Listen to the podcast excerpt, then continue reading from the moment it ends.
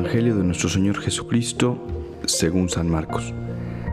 En aquel tiempo, al salir Jesús de la sinagoga, fue con Santiago y Juan a casa de Simón y Andrés. La suegra de Simón estaba en cama, con fiebre, y enseguida le avisaron a Jesús. Él se le acercó y tomándola de la mano, la levantó. En este momento se le quitó la fiebre y se puso a servirles. Al atardecer, cuando el sol se ponía, le llevaron a todos los enfermos y poseídos del demonio, y todo el pueblo se apiñó junto a la puerta. Curó a muchos enfermos de diversos males y expulsó a muchos demonios. Pero no dejó que los demonios hablaran porque sabían quién era él. De madrugada, cuando todavía estaba muy oscuro, Jesús se levantó, salió y se fue a un lugar solitario, donde se puso a orar. Simón y sus compañeros lo fueron a buscar y al encontrarlo le dijeron, todos te andan buscando. Él les dijo, vamos a los pueblos cercanos para predicar también allá el Evangelio, pues para eso he venido. Y recorrió toda Galilea, predicando en las sinagogas y expulsando a los demonios. Queridos amigos de ¿Qué haría Jesús?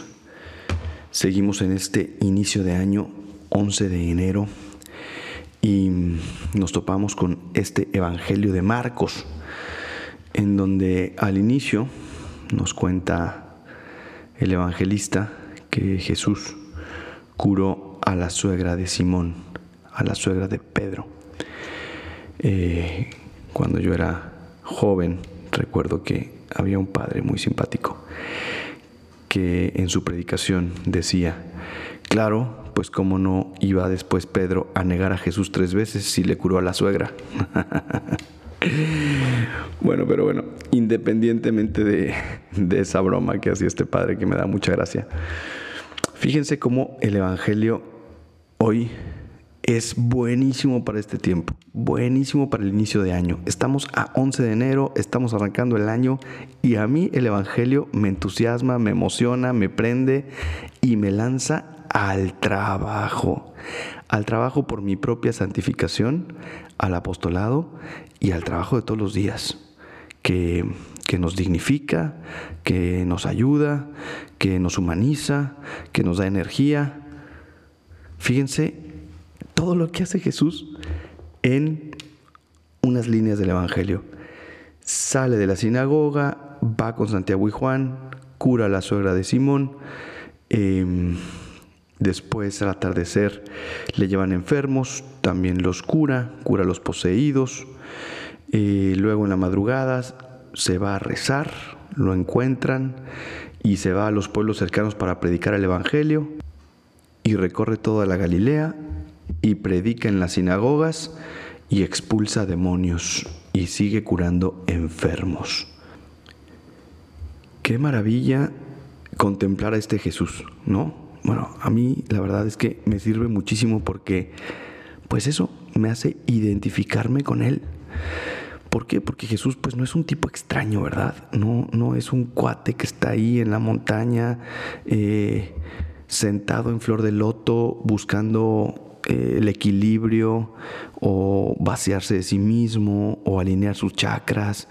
Y no, no, es, es un hombre normal que con su vida diaria me muestra cómo yo también puedo vivir. Y en este caso, con su trabajo diario, me impulsa a mí también a trabajar como Él lo hizo. Jesucristo es, es un hombre de su tiempo, es ese hombre Dios que vino a nosotros, pero que quiso cenar con sus amigos, ir a un banquete, curar a unos enfermos, expulsar a unos demonios, convertir a un pecador, em, ir con sus amigos de Betania, irse a unos pueblos porque tenía que predicar, descansar con sus discípulos. En fin, es un Jesús con el cual creo que todos nos podemos identificar. Y hoy en concreto lo vemos trabajando. Hay que trabajar, señores hay mucho que hacer en orden a la salvación de las almas. Hay mucho que hacer por la iglesia. Hay mucho que hacer todavía para reevangelizar este mundo, para evangelizar el mundo que no ha sido evangelizado y para reevangelizar el que ya fue evangelizado por todos esos misioneros y todos esos santos en los siglos pasados, porque parece que estamos viviendo pues una era de paganismo. Hay que recordar el mandato misionero, en donde Jesús en el Evangelio nos manda, nos envía a predicar su palabra a todos los rincones de la tierra. Y a esto nosotros le decimos apostolado, hacer apostolado. Y este hacer apostolado no es una realidad que me quito y que me pongo cuando voy de misiones. Ese hacer apostolado es un estilo de vida. Porque no es que Jesús, como lo podemos ver en el Evangelio, haya dicho, bueno, pues ahorita soy Mesías, pero aguántenme, me voy de, vacaciones y, ya no voy a hacer, ¿no? Ahorita estoy dispuesto a predicarles eh, el mensaje que traigo para ustedes y para toda la humanidad. Pero bueno, me voy a ir un, un añito al desierto, voy a desaparecer y después regreso. No, Jesús vive haciendo el bien en todo momento, incluso cuando descansaba, incluso cuando banqueteaba, como le acusaban sus enemigos, incluso cuando iba con sus amigos, ¿Cuántos pasajes no tenemos ahí de Marta, María, Lázaro? Bien, ¿cuáles son las recomendaciones que yo les daría a ustedes al iniciar este año con respecto al apostolado, al mandato misionero, al trabajo que nos toca hacer a cada uno de nosotros en la iglesia? Primero que nada, si ya tienes un apostolado, continúa con fervor con él y con excelencia. Haz las cosas bien. Hoy en día necesitamos ver y los jóvenes necesitan ver las cosas bien hechas, hechas con altura, hechas con excelencia. Así como Jesús en el Evangelio nos dice, sean perfectos como vuestro, como vuestro Padre Celestial es perfecto, así nosotros también tenemos que hacer las cosas. Entonces, si ya tienes un apostolado, ve la manera de mejorarlo, de hacerlo mejor, de llegar a más personas, de extenderlo, de profesionalizarlo, de que más personas puedan beneficiarse de eso que haces. En segundo lugar, si no tienes un apostolado, pues yo te invito a que vayas a la oración y le preguntes a Dios qué puedes hacer, dónde podrías ayudar.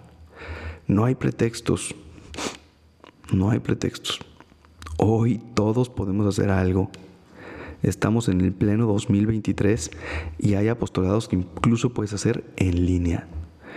Puedes meterte un apostolado de redes sociales, puedes compartir buen contenido, puedes hacerte una blogger, un blogger católico, eh, puedes dedicarle un tiempito todas las semanas a, una obra de caridad, a visitar a los enfermos, a visitar a los ancianos, a visitar un orfanato, en fin, hay muchas cosas que puedes hacer, no hay pretextos. Hoy hay demasiados lugares en donde podemos encontrarnos con el Cristo necesitado.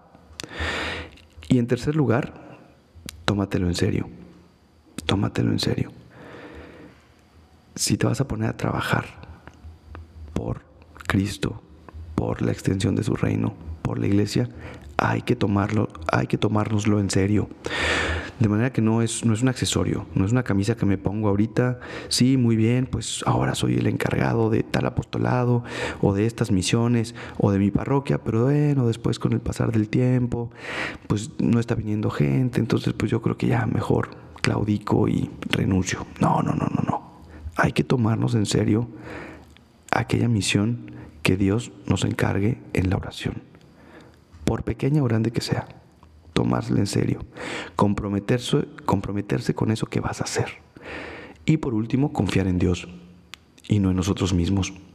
Es maravilloso cómo Dios actúa. Yo creo que nosotros los sacerdotes somos testigos diarios de la acción de Dios en las almas. Porque pues muchas veces uno ve su pequeñez, ve su miseria, ve em, su despiste, sus distracciones, y también pues con toda humildad lo digo aquí también a veces nuestra misma mundanidad, ¿no? Que no somos perfectos, nos dejamos llevar por el mundo y, por cosas ahí superfluas a veces. Y nada más haces ahí el 1% y Dios hace el otro 99% en las almas. Y dices, wow, Señor, o sea, qué impresionante cómo Dios actúa cuando nosotros nos prestamos, aunque sea un poquito. Entonces, pues ahí tenemos esa tarea. Ahí podemos realmente en la oración preguntarle a Dios qué es lo que nos toca hacer y con mucha alegría, con mucho entusiasmo y con mucha esperanza, confiando en Él, que Él va a actuar a través de nosotros, lanzarnos al apostolado. Bien, pues una vez más, feliz año, feliz año a todos.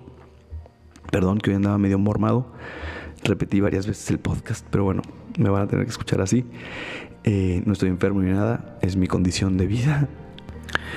Y bueno, pues que Dios les bendiga mucho. Yo soy el Padre Gabriel María Abascal.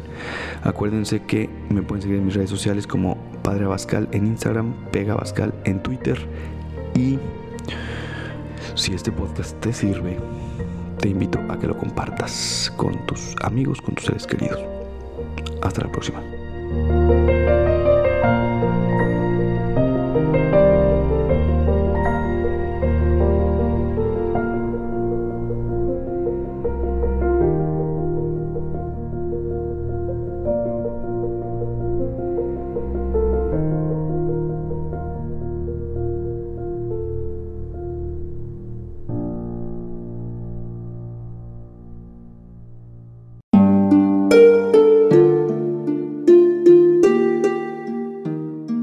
Hola, ¿qué tal? Perdón por la interrupción, pero quiero invitarte a escuchar el nuevo podcast de Juan Diego Network que se llama Oraciones de la Noche. Ahí te voy a acompañar antes de dormir, así que no tienes excusa para no escucharlo. ¿Y qué vamos a hacer? Pues yo te voy a ir guiando para que te relajes, te prepares para dormir y haremos una oración juntos. ¿Qué te parece? ¿Nos vemos pronto entonces? Escúchalo en tu plataforma favorita. Solo sigue el link en los show notes de este episodio. Oraciones de la noche. No lo olvides, ¿eh? Nos vemos pronto.